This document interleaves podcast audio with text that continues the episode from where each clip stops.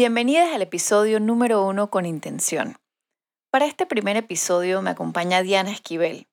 Diana tiene una sensibilidad realmente especial para ver más allá, para entender a sus pacientes en su esencia y así poderlos ayudar a encontrarse, a navegar los retos que tengan por delante. De tanto trabajar con adolescentes desde muy muy joven, se inició en los campamentos de su mamá. Los ama y los comprende. Y en este episodio nos ayuda a conectar con ellos, a entenderlos en sus necesidades y deseos. Soy Annie Skilsen y este es mi podcast. Un espacio para aprender juntos de crianza y aprendizaje con intención. Todos queremos formar ciudadanos del mundo despiertos, conscientes, íntegros, resilientes, entre tantos otros valores y herramientas para la vida. En este espacio exploramos diferentes estrategias, teorías y experiencias que nos empoderan para seguir marcando vidas.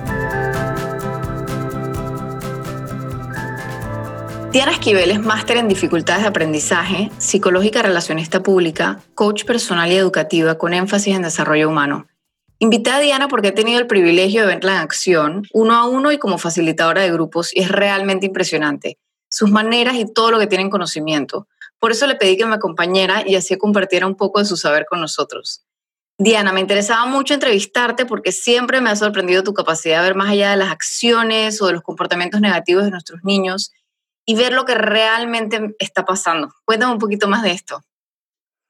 Bueno, yo feliz de, también de, formar parte de este proyecto tan, tan lindo que estás eh, iniciando y muy honrada de ser de las, tus primeras entrevistas.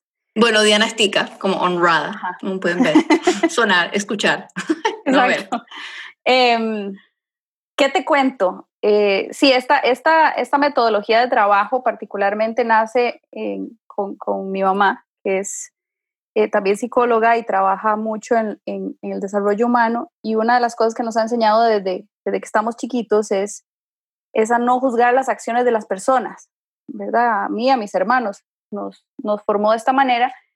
Eh, y el no juzgar las acciones de las personas va más allá y era lo que ella siempre nos decía, es que, que siempre las personas, y, y esta es la frase que usaba, vea las intenciones y no las acciones, ¿verdad? Ese es, ese, y a la fecha todavía lo sigue usando. Cuando, a mí me ha dicho ver el corazón y no la acción. Exacto. ¿Y, y a, qué, a qué va con esto? A que todos nosotros y la mayoría de los seres humanos actuamos en favor de, de, de buscar nuestro, nuestra satisfacción personal, el, el, sentirnos mejor con nosotros mismos, el sentirnos mejor en el ambiente en el que estamos y por ende nos comportamos de la manera que nos comportamos.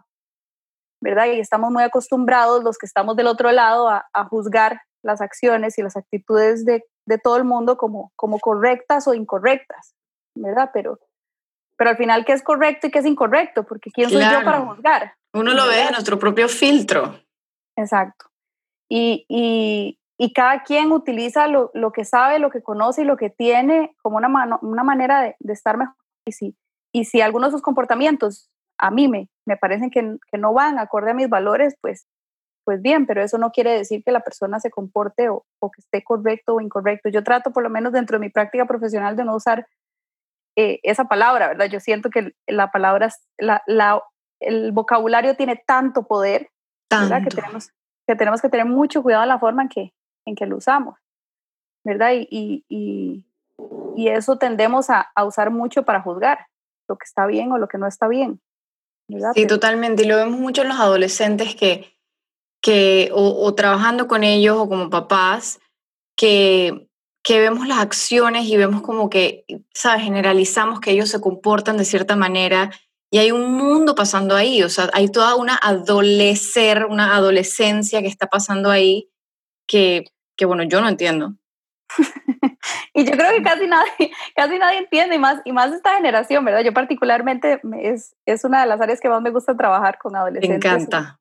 Y, adultos jóvenes, porque, porque es, es, una etapa demasiado mágica, es, es, una etapa en donde estoy dejando de ser niño y me estoy convirtiendo en adulto, en donde empiezo a, a ver y a percibir un montón de cosas que antes no percibía. Y, y, y no solo eso, sino que además unas ganas insaciables de querer hacer las cosas de manera diferente. Entonces, de, salirse de la norma. De, Pero a la vez pertenecer. Por un lado, y por otro lado, la gran necesidad de pertenecer, ¿verdad? Y, creo que, que ahí, ahí das como un punto súper importante, principalmente en esta generación, que son, son chicos que yo le doy demasiadas gracias a Dios de no haber vivido o no haber crecido en esta generación, porque para nosotros adultos es muy fácil juzgar de que, ay, sí, están metidos en su teléfono todo el tiempo, o que no socializan, o no se comunican. Pero es una generación que le ha tocado tan, tan duro la presión que tienen ellos, ¿verdad? Creada por las, por las famosas redes sociales. Sí, yo, yo fui a una capacitación que me gustó mucho, alguien que decía, nosotros antes nos quemábamos un dedito y en lo que nosotros nos quemábamos a ellos se les quema la casa. O sea, por ejemplo, una cosa que muchas brutalidades que yo hice adolescente, si hubiesen quedado registradas en redes sociales, posiblemente hubiesen podido acabar con mi reputación, tener repercusiones en la escuela eh, y quedar ahí guardadas. Em, es, es las, las consecuencias son muy diferentes ahora.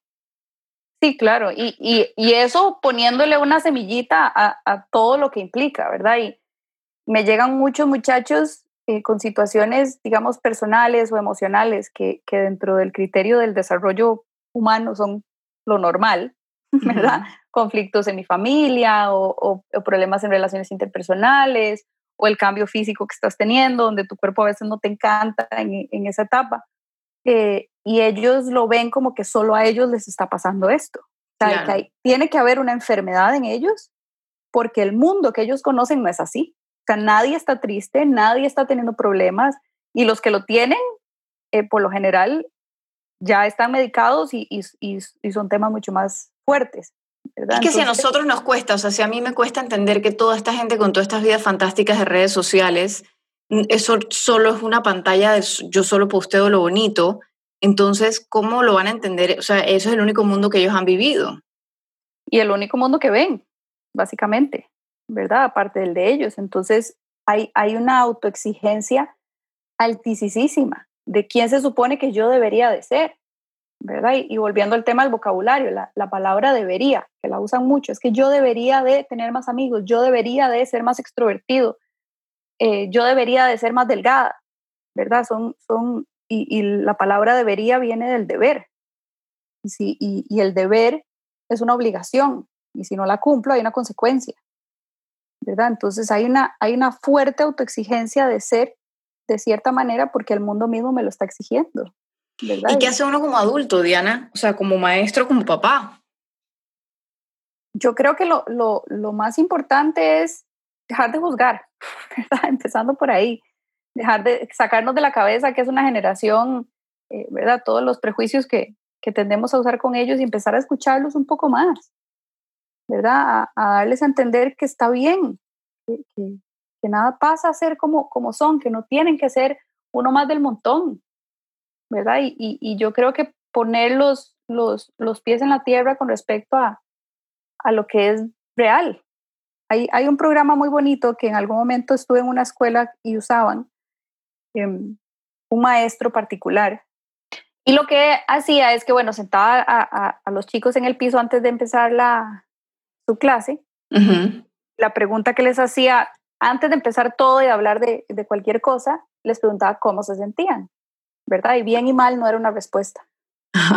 eh, y el solo hecho de invitarlos a ellos a ver para adentro, a, a, a, preguntarse qué están sintiendo, y no solo eso, sino que además la apertura con la que ellos empiezan a compartir sus experiencias, lo que están viviendo, lo que están sintiendo, no solo genera una conexión fuertísima entre los muchachos, sino que además les va generando una, una un criterio de, de, realidad, ¿verdad? De, de, que a todos Claro, no están solos. Exacto.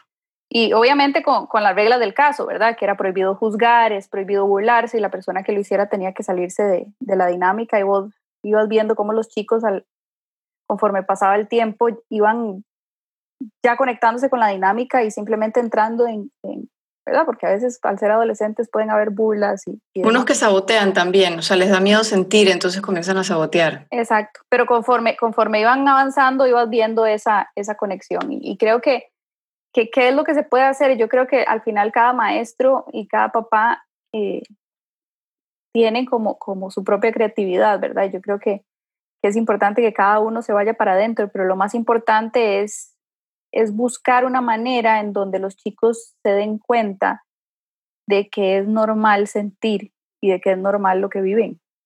Y es valiosísimo sentir. Exacto, porque nos, hasta nosotros como mismos papás tenemos la, la, tendemos a reaccionar ante las situaciones normales como una forma de que eso no es normal. Algo que yo he visto, Diana, es que lo estamos haciendo un poco al revés, porque hablamos del debería, o sea, todo lo que debería tener, hacer, o sea, todas las cosas como notas, eh, todas las cosas que es como el checklist de las cosas que deberían hacer, pero a la vez em, les queremos pavimentar el camino. Entonces, no queremos, o sea, no queremos que sufran, pero deberían tener todas estas cosas. Entonces, es, un, es al revés. O sea, yo pues, no sé si estás de acuerdo, pero capaz es que sufran un poquito y que sientan. Y es que la presión, la presión viene por todo lado, porque hasta, hasta nosotros papás, como decís vos, ¿verdad? Queremos aliviarles el terreno, queremos que tengan amigos, queremos que eh, los inviten a las fiestas, queremos que eh, le vaya bien en el colegio, y, y, y eso no es real, ¿verdad? Van a haber momentos en donde lo van a rechazar y donde no van a tener amigos y donde no lo van a invitar a la fiesta, porque, porque eso, esa es la vida, ¿verdad? Y eso naturalmente sucede y, nos pasó a nosotros y, le pasa a todo el mundo. Pero tenemos como un miedo grandísimo al dolor. Sí, hay un proceso de aprendizaje en ese, ese, tú me has hablado de eso también, de, la, de lo que pasa cuando te rechazan. Claro, porque, porque en el momento en que, por ejemplo, un, la, la, la, crisis, digamos como preadolescente, empieza con por, por ahí de quinto grado. ¿verdad? Donde, donde somos amigas, no somos amigas, soy parte del grupo, ya no soy parte del grupo, me quieren, ya no me quieren, y esa es parte de, del proceso, ¿verdad? Donde, donde todos pasamos esa pequeña crisis em, que al final tiende a ser muy saludable, porque como te decía, yo siento que, que, le tenemos tanto, tanto, tanto miedo al dolor y al final nosotros adultos le tenemos tanto miedo a que nuestros hijos sufran, pero yo no sé si es tanto que ellos sufran o nosotros verlos sufrir. Claro. el dolor. Es que es horrible, hay que aceptarlo, es horrible. Totalmente de acuerdo, pero, pero tenemos que, que, mentalizarnos que el dolor es una de las experiencias más importantes en un proceso de crecimiento. Si vos te vas atrás en tu vida y me decís las experiencias de mayor aprendizaje, te aseguro que todas vienen asociadas al dolor. Sí, sí. Hasta, hasta físicamente. ¿Verdad? Vos, vos, lo ves en las etapas, eh, ¿verdad? En, un bebé chiquito, cuando le salen los dientes, cuando empiezan los brotes de crecimiento, son las etapas donde más incómodos y más, y les duele, ¿verdad? Y en los adolescentes les empiezan a doler las rodillas y los brazos, o sea, es que hasta físicamente el crecimiento viene de la mano del dolor. ¿Qué pasa si yo le alivio el dolor a un niño, a un adolescente, a un muchacho? Si no lo viven, no crecen. y, el problema es que si yo le alivio el dolor y cuando ya yo siento que está grande, lo suelto, se lo come vivo el mundo. Sí, que a mí me llega mucha gente a aplicarme a trabajos que, no, que de repente no, pueden manejar el fracaso, o sea, no, no responden al riesgo también, le tienen mucho miedo al riesgo. Y eso es una de las, de las famosas características de los millennials, ¿verdad? Y a mí me toca trabajar mucho con, con, con, este, con este tipo de, muchachos que, no, que les cuesta mucho aprender a lidiar con el dolor, porque nunca lo han manejado, porque no están acostumbrados, porque eh, en las competencias de la escuela había premio hasta el sexto lugar, ¿verdad? Porque, porque ya no puede haber ganador y perdedor. Es que a ese, a ese, a ese extremo hemos llegado. Y, creo que, que tenemos que empezar a, a, enamorarnos del dolor nuevamente, a verlo con, con el propósito de, ¿verdad? Y, y, más allá de evitarles el dolor a los chicos es acompañarlos en el dolor, porque el dolor es importante. Sí, como una ventana de aprendizaje. Es que, y, como el cliché ese de, el tiempo sana todo, pero pues, pues sí. y al final, y al final sí, ¿verdad? Y, cuando, y cuando vienen los chicos a, a, a consulta por, X o Y situación, que, que terminaron con el novio, que la amiga le, le quedó mal o que están hablando mal de ella en la escuela, ¿verdad? Siempre mi mensaje es, el, es que todo pasa. O sea, eventualmente el dolor se acaba, ¿verdad? Y, y, y, y, creo que nosotros como adultos tenemos que mentalizarnos también a eso con, con nosotros mismos y con ellos. Es que va a pasar. Y, y tengo que darle la mano a mi hijo y ayudarle a pasar esta etapa sin, sin, sin taparle la herida con una curita. Sí. Y hablando del tema de la pertenencia, em, me acuerdo de un ejemplo que a mí me encantó, que tú me contaste que tú, el ejemplo del termo, que hablas en tu, en tu consulta con tus adolescentes. Sí, una, una de, las, de, las, de las exigencias más fuertes que tienen los chicos actualmente es, es a pertenecer, ¿verdad? Y para pertenecer se supone que tengo que ser de cierta manera porque ya socialmente está establecido en sus redes sociales quiénes son los mismos influencers, ¿verdad? Son, Tienen ciertas características que, que, yo debo de tener. Em, y, y, hay un miedo grandísimo a, a, a, no pertenecer, ¿verdad? A no, a no ser parte de, que no me quieran, que no me incluyan o no ser este rol que todo el mundo está buscando. Entonces, y, y, y uso la botella porque, porque por lo general lo que tengo en la oficina. Claro. ¿Verdad? Porque siempre tengo agua. Puede ser un zapato. puede ser lo que sea, ¿verdad? En algún momento tuve que usar un cuaderno porque me había quedado sin la botella. Y parte de lo que, de lo que, y aquí casualmente la tengo, parte de lo que, lo que yo les digo a ellos es que si yo agarro esta botella y la pongo frente a 25 personas, ¿cuántas de esas personas eh, les va a gustar? Entonces siempre me dicen, de, no sé, como cinco, seis. Y yo, bueno, ¿por qué? Ah, no, porque es que puede que a alguno no le guste que sea de vidrio y prefiere que sea de, de aluminio y a otros va a haber personas que, que, no le va a gustar la marca y va a preferir que tenga tal marca o que sea de chuponcito o que sea de tapa o que, ¿verdad? Por gustos diferentes. yo, bueno, ¿qué pasa si yo trato de hacer que esta botella eh, cumpla con los requisitos de todas esas 25 personas? Entonces la pongo mitad de plástico, mitad de aluminio, mitad de metal, con tapa de chuponcito y tapa de abrir al mismo tiempo, con todos los colores que te podrás imaginar, con el nombre de esta marca. ¿Qué pasa con la botella? Empieza a perder identidad y deja, deja de servir como botella. 100%. ¿Por qué? Porque yo no puedo cumplir con las expectativas de todo el mundo. Ahora, ¿el problema es la botella o el problema son los demás? Son los demás, porque cada uno tiene sus propios gustos y preferencias, pero si yo trato de adaptarme a todos los demás, empiezo a perder identidad. Qué bonito. Y, Me encanta. Ahora, ¿qué pasa si a los demás no les gusta la botella? La botella sigue funcionando, es perfecta, es útil. Yo tengo que aprender a amar la mía porque, porque es la que tengo y es la que me tocó. pero la botella funciona, aunque a los demás no la crean lo suficientemente necesaria o lo suficientemente útil en ciertos de esos aspectos, la botella está perfectamente bien hecha. Sí, yo estaba leyendo este libro de, el que te mencioné, de Brene Brown, que habla de Braving the Wilderness em, y habla mucho de que antes de, de poder belong a nada, tienes que, para poder pertenecer a cualquier grupo, primero tienes que pertenecer a ti mismo. Y creo que eso es una de las cosas más difíciles y hasta nosotros. ¿Verdad? Sí, es que de adulto es, muy rudo, o sea, ese, ese, ese proceso de amor a, hacia uno mismo. ¿Y qué es eso? el amor hacia uno mismo. Y, y, conforme vamos creciendo, nos vamos a, dependiendo de las experiencias que vamos teniendo, nos vamos adaptando a, a lo que el mundo nos dice que, que está bien, está mal, y vamos adoptando como un tipo de máscara, ¿verdad? De quién se supone que yo debería de ser para ser aceptado, de ser valorado, de ser amado. Y en ese camino nos damos cuenta o, llega un momento en donde, en donde dejamos de conocer quién realmente somos por estar luchando por ser quien creo que debería de ser. Sí. Y ahí también a veces es mucho el hacer. Es, es, es quien creo que debo hacer. O sea, debo ir a la universidad, debo casarme, debo tener hijos, debo nananá para los estudiantes es, debo entrar a una buena universidad y cuando me gradúo tengo que hacer mi maestría. ¿Te has dado cuenta que ya no es haces una maestría, sino haces tu maestría? Em, es como que hay este checklist de las cosas que uno debe hacer. Y a mí, por ejemplo, una de las cosas que me preocupa es, pero muy poca gente habla de lo que, cómo debo ser. O sea, qué tipo de persona quiero ser antes que hacer. Pues fantástico hacer, porque todos tenemos que hacer, pero antes debemos ser. Claro, y es que, que vivimos en, en, un mundo que nos invita a eso. ¿Quiénes son los más aplaudidos? Y los, ¿Es el, el que hace o el que tiene?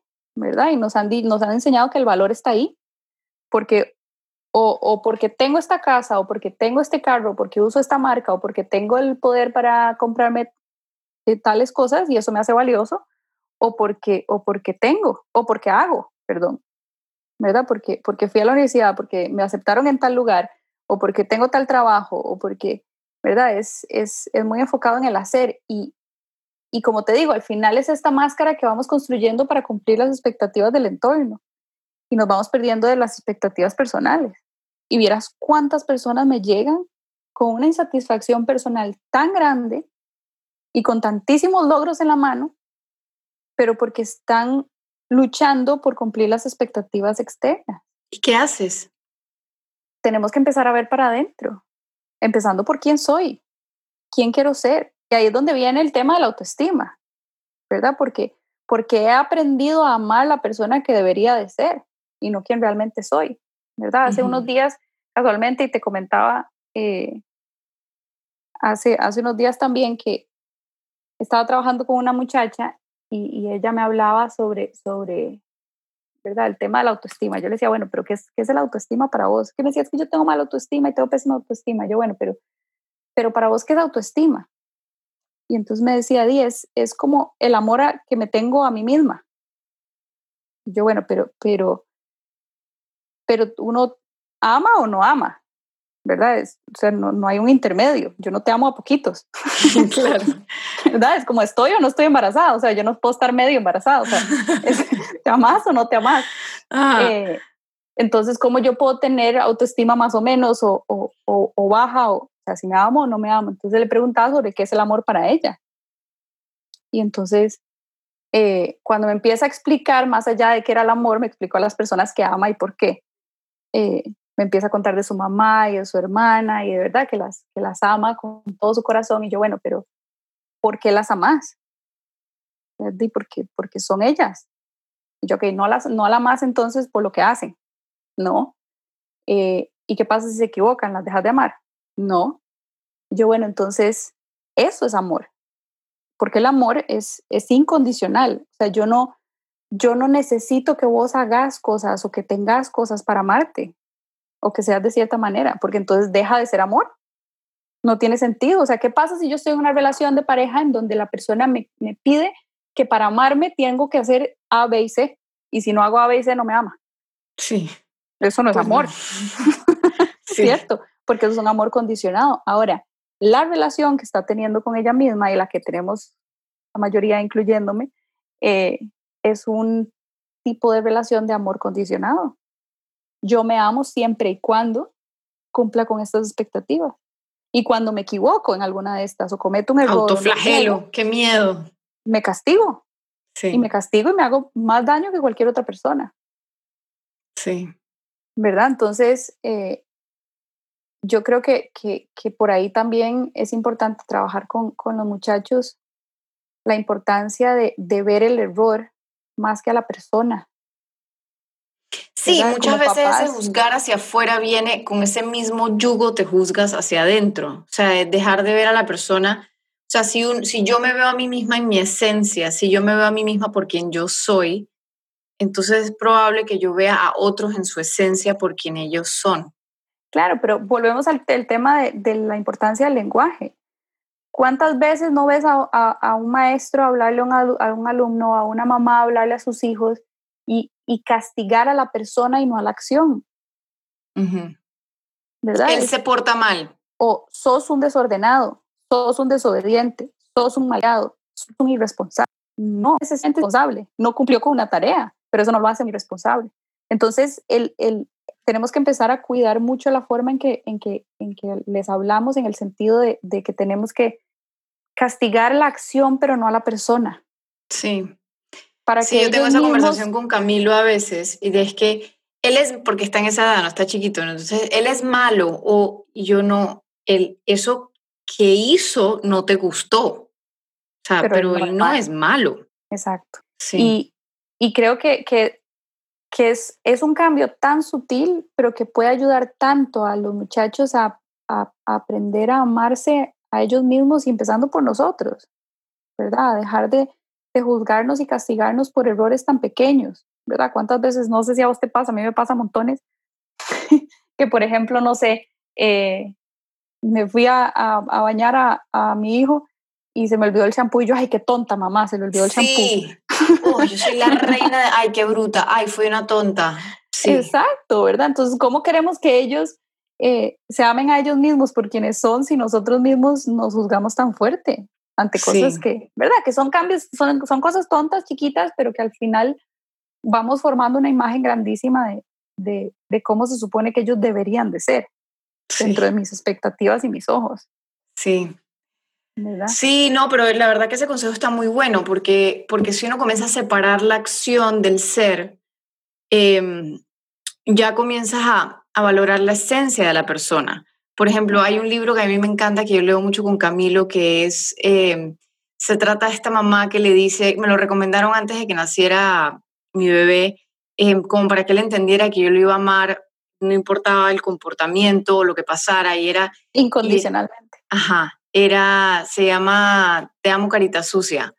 Em, y es como, mamá, y si yo fuera un monstruo de no sé qué manera, ¿me amarías? Y es como, si tú fueras un monstruo, yo te haría no sé qué cosa. Y es y es súper tierno porque es como él preguntando todas estas maneras de que si él fuera terrible, eh, un monstruo, un solo ojo, un dinosaurio, no sé qué. Y él le encanta ese cuento y en el cuento lo relleno a besos y, y es muy lindo porque eh, básicamente es poner en práctica em, y me imagino que, bueno, lo que recomiendas es en la adolescencia también, ¿no? O sea, valorar, separar, o sea, separar la esencia de la persona de la acción. ¿Por qué? Porque se van a equivocar mil veces y más los adolescentes, porque de eso se trata. O sea, es una edad en donde, en donde estamos a prueba y errores, donde ellos se están convirtiendo en adultos. Sí, la van a embarrar, o sea, la van a embarrar y decir, me voy a poner muy enojada y ese comportamiento va a tener consecuencias y vas a tener que remediarlo, pero eso no es condicional a mi amor. Y, y no condiciona tu valor. Sí, exactamente. No dejas de ser valioso porque, porque, porque te fuiste de fiesta y tomaste más tragos de los que debías no, no dejas de ser valioso porque, porque te sacaste una mala nota en matemática. O sea, nada pasa. Sí. Creo que a veces... Creo que vas a tener consecuencias, porque la vida te va a dar consecuencias. O sea, si, si yo me voy de fiesta y al día siguiente tengo una reunión y pues voy a tener un dolor de cabeza terrible. Em, Exacto. Y, probablemente, y probablemente voy a, tener, voy a tener un castigo en mi casa, ¿verdad? Porque si rompí la de, de mi casa pero eso no, no quita mi valor. Entonces hay que tener mucho cuidado a la hora de, de castigar, sancionar o formar, formar la acción, y la, pero no a la persona, porque, porque ellos están bien, como, es como la botella, la botella está perfecta, ¿verdad? Solo que tenemos que hacerle pequeñas variaciones para que se vayan formando.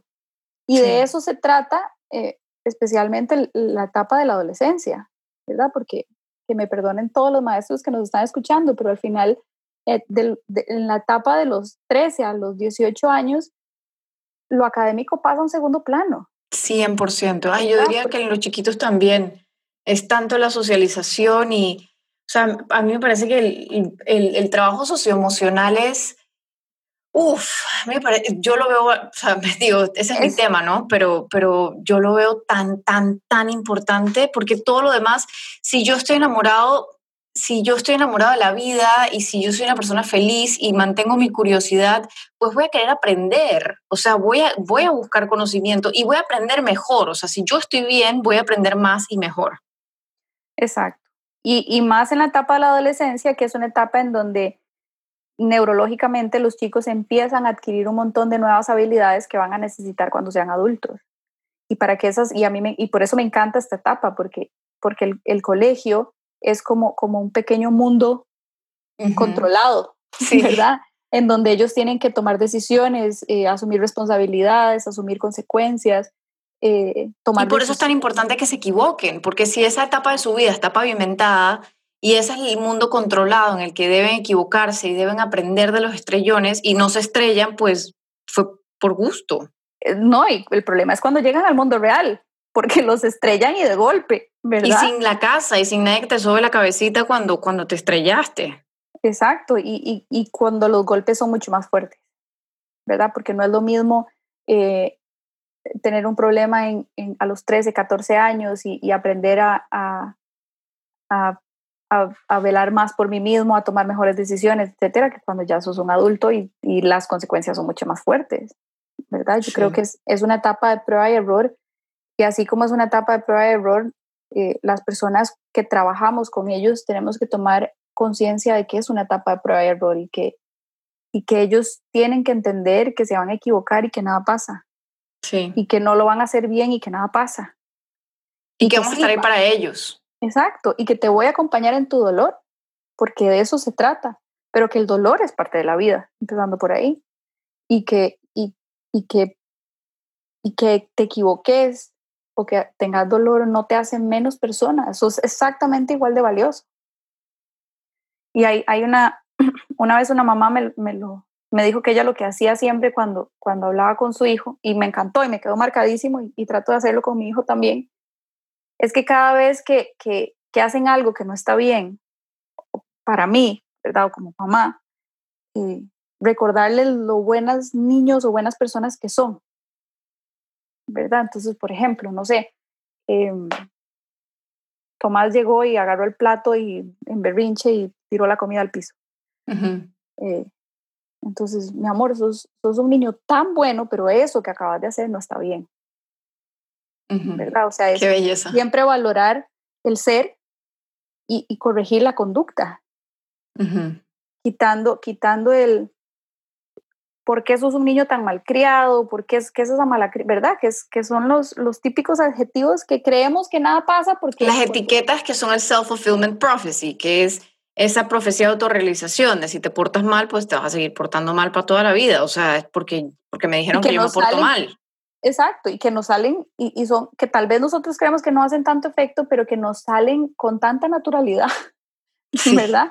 Y, y, y, hay, y hay algo muy curioso también en trabajando con los muchachos que me he dado cuenta, es que si hay alguien que le presta atención a las palabras, es un adolescente. Uf, la llevan en un escuchan- mental. Ellos escuchan todo lo que decís y cómo lo decís. O sea, si vos por X o Y razón le dijiste que era un irresponsable, eso le marcó, Ay, ay, ay, sí, es verdad. se quedó me por había olvidado eso.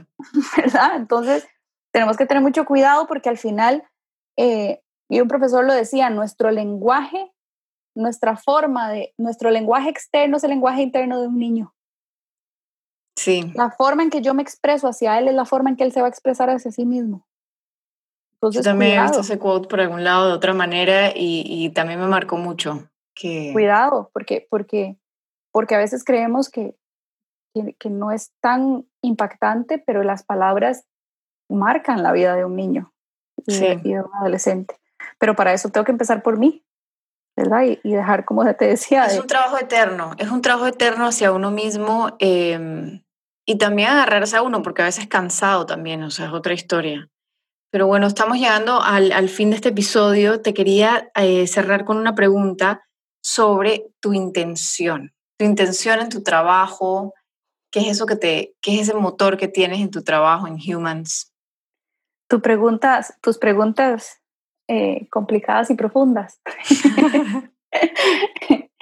Mi intención, y, y- y lo hablábamos hace unos días también, eh, yo creo que, que dando vueltas por todas las áreas profesionales en las que me metí antes de llegar a donde estoy, eh, creo que la conclusión a la que llegué es que a mí lo que, lo que me gusta es hacer a la, ayudarle a la gente a ser feliz, ¿verdad? Y, y, y lo conversábamos ese día y yo creo que, que, que tal vez el término de felicidad está tan, tan tergiversado y romantiz, roman- romantizado, como se Sí, dice. es como sinónimo de alegría. Exacto, que, que, que ya hasta a uno mismo le cuesta identificar qué es la felicidad, Sí, ¿verdad? Porque, porque está demasiado, demasiado tergiversado, pero, pero una vez un profesor me, me dijo que, que más que felicidad, eh, más allá de felicidad, lo que los seres humanos andamos buscando es plenitud. plenitud. Eso es lo que dice Deepak Chopra, bliss. Y la plenitud significa vivir en paz a pesar de la tormenta. Es, es sentirme pleno con, con lo que está bien y lo que no está bien. Es, es sentir paz interna a pesar de que afuera haya caos, Qué lindo. Y, y yo creo que, que, que mi intención en, en, en mi vida profesional es, es ayudarle a la gente a encontrar eso, ¿verdad? Es, es encontrar esa paz, esa plenitud a pesar de que, de que el entorno a veces no va a estar bien y que nada pasa. Y que nada pasa. Qué belleza, qué linda intención. Entonces creo Qué que por ahí va. Bueno, yo también les quiero contar que, que Diana atiende. Em, y bueno, ahora yo creo que esta pandemia te ha obligado a, atender más a través de, de, métodos virtuales. Exacto. Así, que bueno, en el, en el blog va a estar toda la información para, para que puedan em, conseguirla y, si quieren poder hablar con ella o, aprender más sobre los servicios que ofrece Humans, porque cuéntanos de Humans. Humans, ah, bueno, sí, y el que, que lo necesite, yo feliz de, acompañarlo. Humans es una pequeña organización eh, que nos montamos eh, mi hermano y yo, que tiene la finalidad de ayudarle a las personas a, a tener mejor calidad de vida a nivel emocional, y personal, tanto en el área empresarial como familiar, educativa y personal. Entonces, lo que buscamos es acompañar a las personas a tener mejores relaciones interpersonales, a mejores relaciones con ellos mismos, para vivir más plenas en todas las áreas que, que tienen. Ay, no, y es un trabajo espectacular. De verdad que lo recomiendo muchísimo. Em, así que bueno, les voy a compartir toda la información en el blog para que los puedan conseguir a los humans. Y, listo. Muchísimas gracias por acompañarme. Una voz, Ani, gracias por invitarme. Y como te digo, yo estoy súper honrada de, de formar parte de este proyecto tan lindo que estás haciendo. Bueno, que se repita. De fijo. Gracias por escuchar mi podcast. Recuerda que después de cada episodio puedes encontrar en mi blog todos los detalles con links a las recomendaciones, libros y contactos. Si te interesó este tema, sígueme en Instagram en ani.esc o directamente en mi página aniesc.com, donde publico más sobre educar, formar y vivir con intención. También me encanta que me escriban con sugerencias de entrevistas o con algún tema del que quieras aprender más. Y si te gustó este episodio, suscríbete y déjame una reseña. Con tus comentarios me ayudas a que más personas escuchen este podcast. Hasta la próxima.